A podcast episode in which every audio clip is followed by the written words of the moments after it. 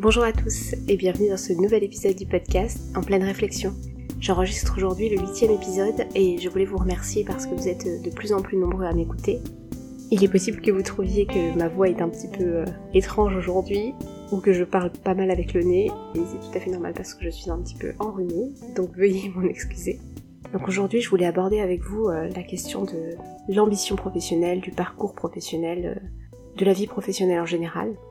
Parce que depuis un an environ, donc j'ai pris la voie de la réorientation professionnelle et euh, j'arrive dans, un, dans une nouvelle étape de ce cheminement euh, qui se fait depuis maintenant près de dix ans.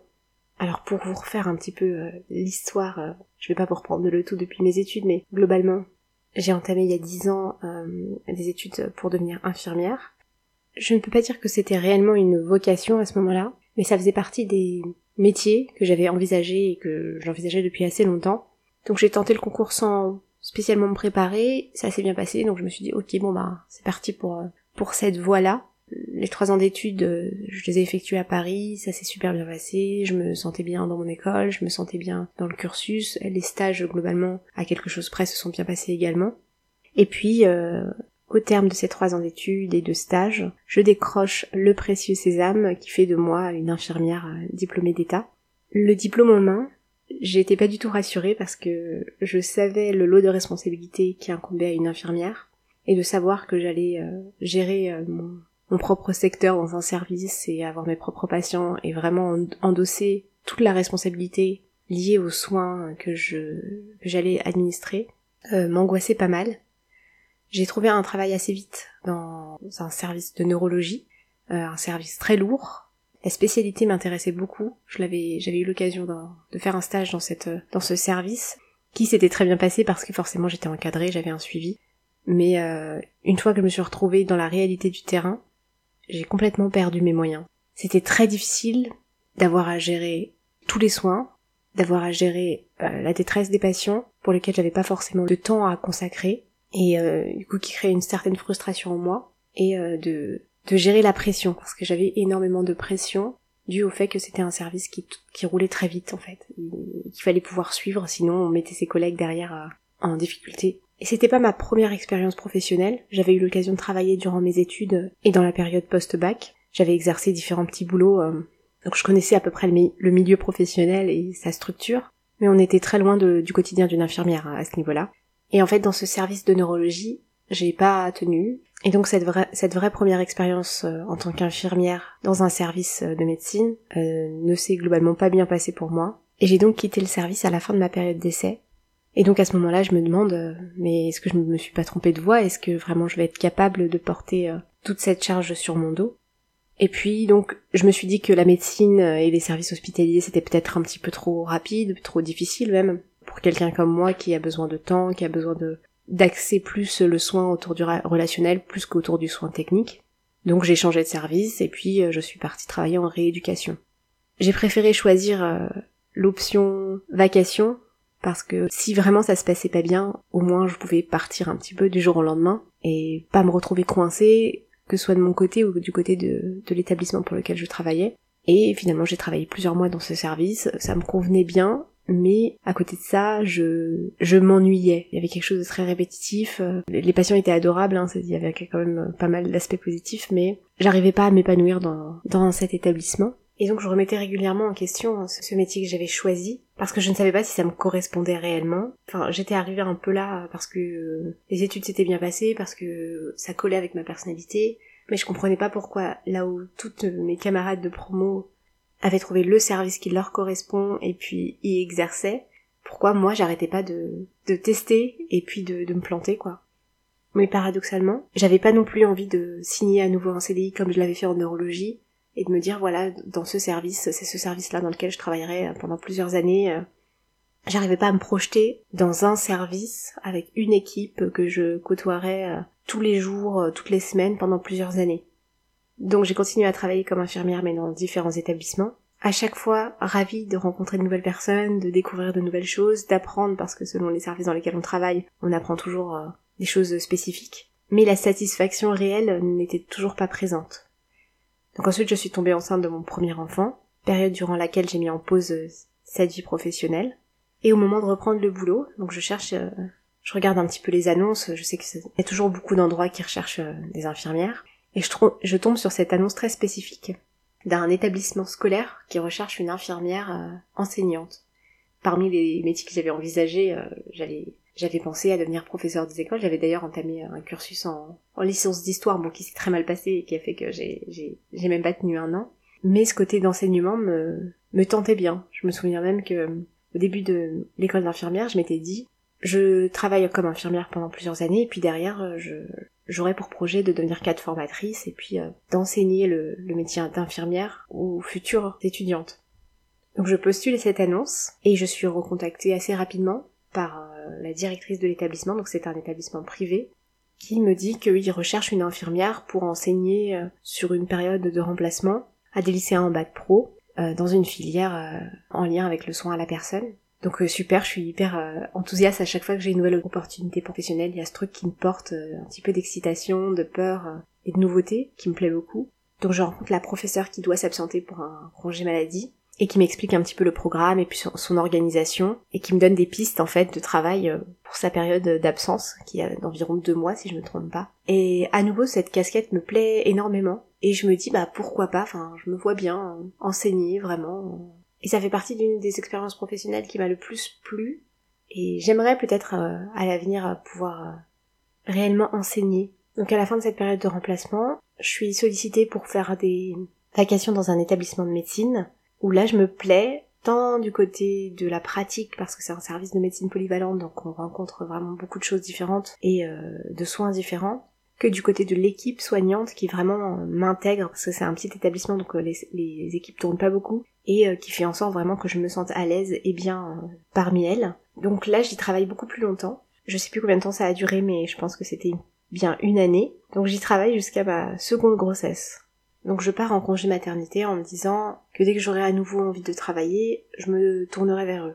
Et finalement, euh, maman de deux enfants, je me dis que le rythme de travail d'une infirmière, euh, le travail le week-end, les... le rythme de 12 heures, ça, ça serait difficilement compatible pour moi et que je préférais trouver un, service ou, ou, un établissement dans lequel je pourrais allier plus facilement la vie de famille et la vie pro. Et donc là, je me dis pourquoi pas essayer de travailler dans un établissement scolaire qui allierait un peu ce côté euh, j'ai beaucoup aimé mon expérience au lycée à mon métier vraiment d'infirmière, donc ma formation de base et euh, je fais un premier emplacement euh, dans un collège et j'ai vraiment adoré. Je pense que de toutes les expériences que j'ai faites, c'est celle que j'ai le plus aimée. Travailler auprès des adolescents, être vraiment dans ce côté de prévention, de promotion de la santé, c'était super. Et puis, j'avais pas beaucoup de notions de, la psychologie, on va dire, des adolescents et de toutes les problématiques qui sont, liées à cette période particulière de la vie. Et donc, je m'y plais vraiment.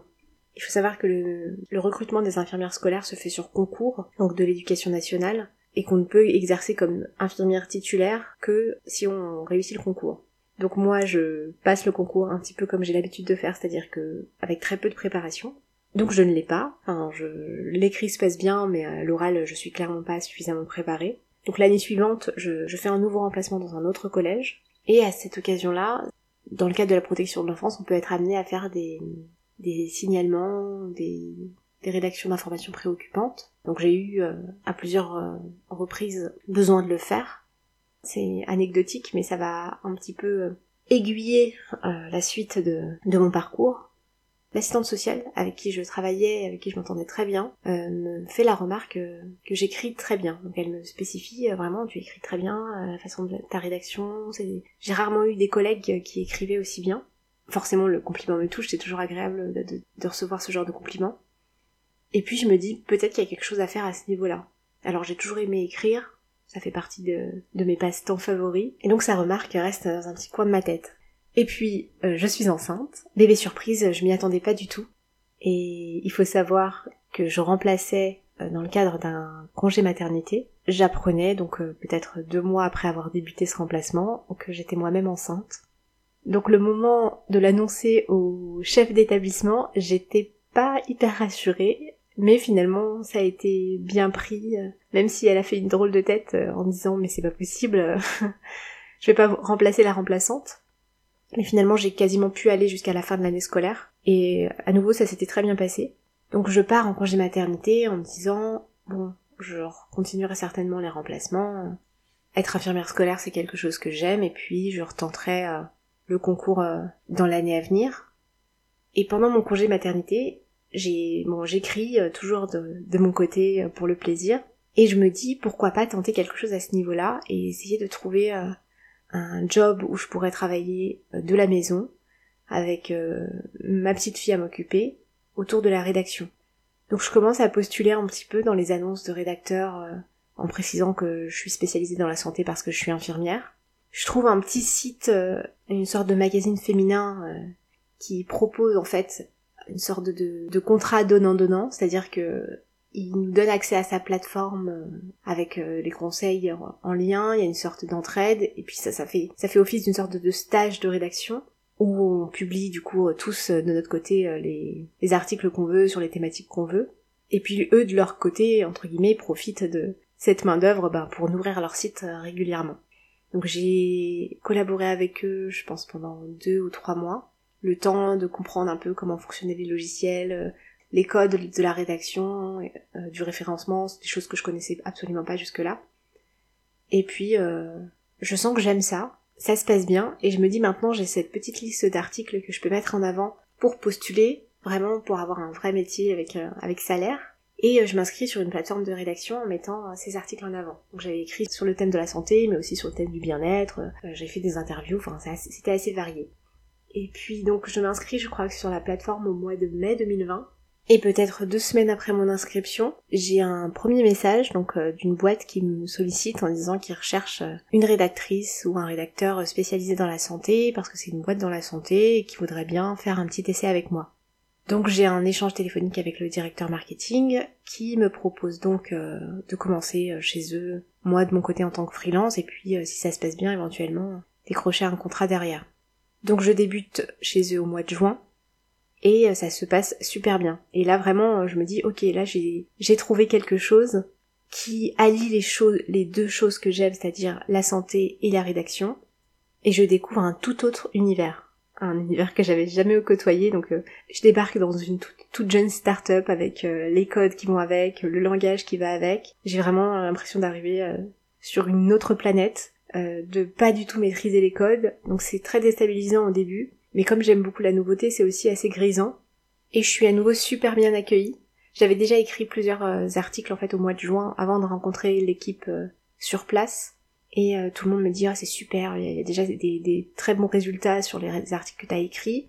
Et je vois la portée de mon travail qui pour moi me semble assez simple parce que je suis à la maison avec ma fille à côté, mes enfants à l'école et puis euh, j'écris quoi. Donc c'est très loin du quotidien difficile que j'ai pu connaître quand j'étais infirmière. Et là je me dis waouh, ça fait du bien. On me donne de plus en plus de responsabilités dans cette boîte et puis et j'ai l'impression qu'une sorte d'avenir se dessine euh, dans cette boîte, auprès de cette boîte et autour de cette boîte. Donc eux, ils, proposent un service euh, lié à la pratique des infirmières, donc j'ai une sorte d'expertise qui est importante pour eux. Et euh, régulièrement, on me demande, mais du coup, tu penses pas que ça va te manquer le soin, le, fait d'être auprès des patients Moi, à ce moment-là, je, je, suis non, absolument pas. Je suis avec mes enfants, j'ai un rythme de vie, un cadre de vie qui est très agréable. Il n'y a aucune pénibilité dans mon travail.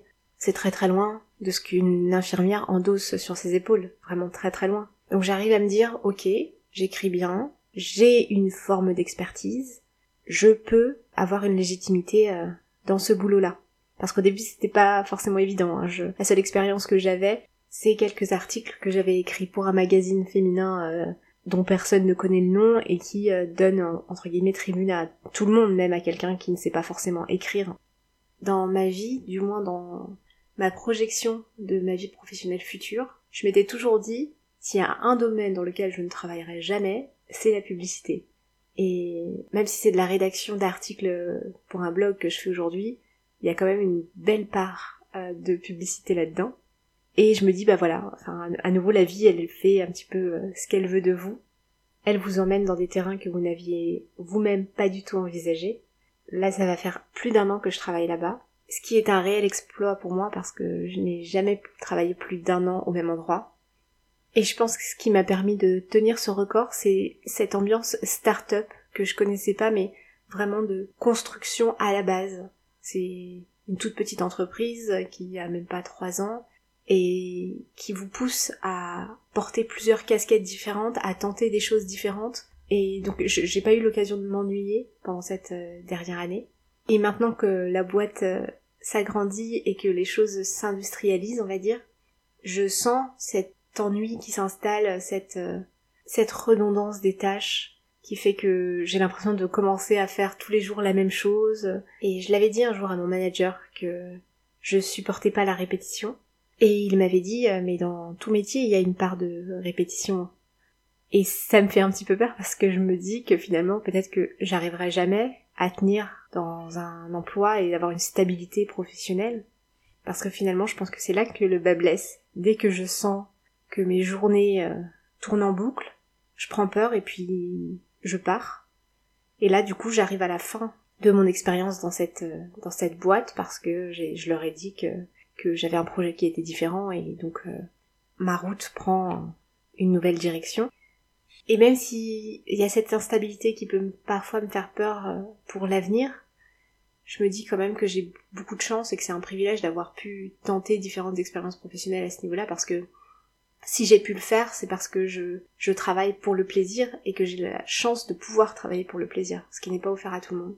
Et à côté de ça, j'ai un mari qui est vraiment aux antipodes, c'est-à-dire que lui, ça fait 15 ans qu'il travaille pour la même boîte, et il offre vraiment cette stabilité à notre famille, et il m'offre aussi l'opportunité de pouvoir faire un petit peu ce que je veux euh, professionnellement parlant. Après, on en a longtemps discuté, et je lui ai toujours dit que le jour où lui s'essoufflerait au niveau de son travail et voudrait démissionner pour tenter autre chose, à ce moment-là, je reprendrai la casquette de je travaille pour gagner ma vie, donc je prends le travail qu'on me donne.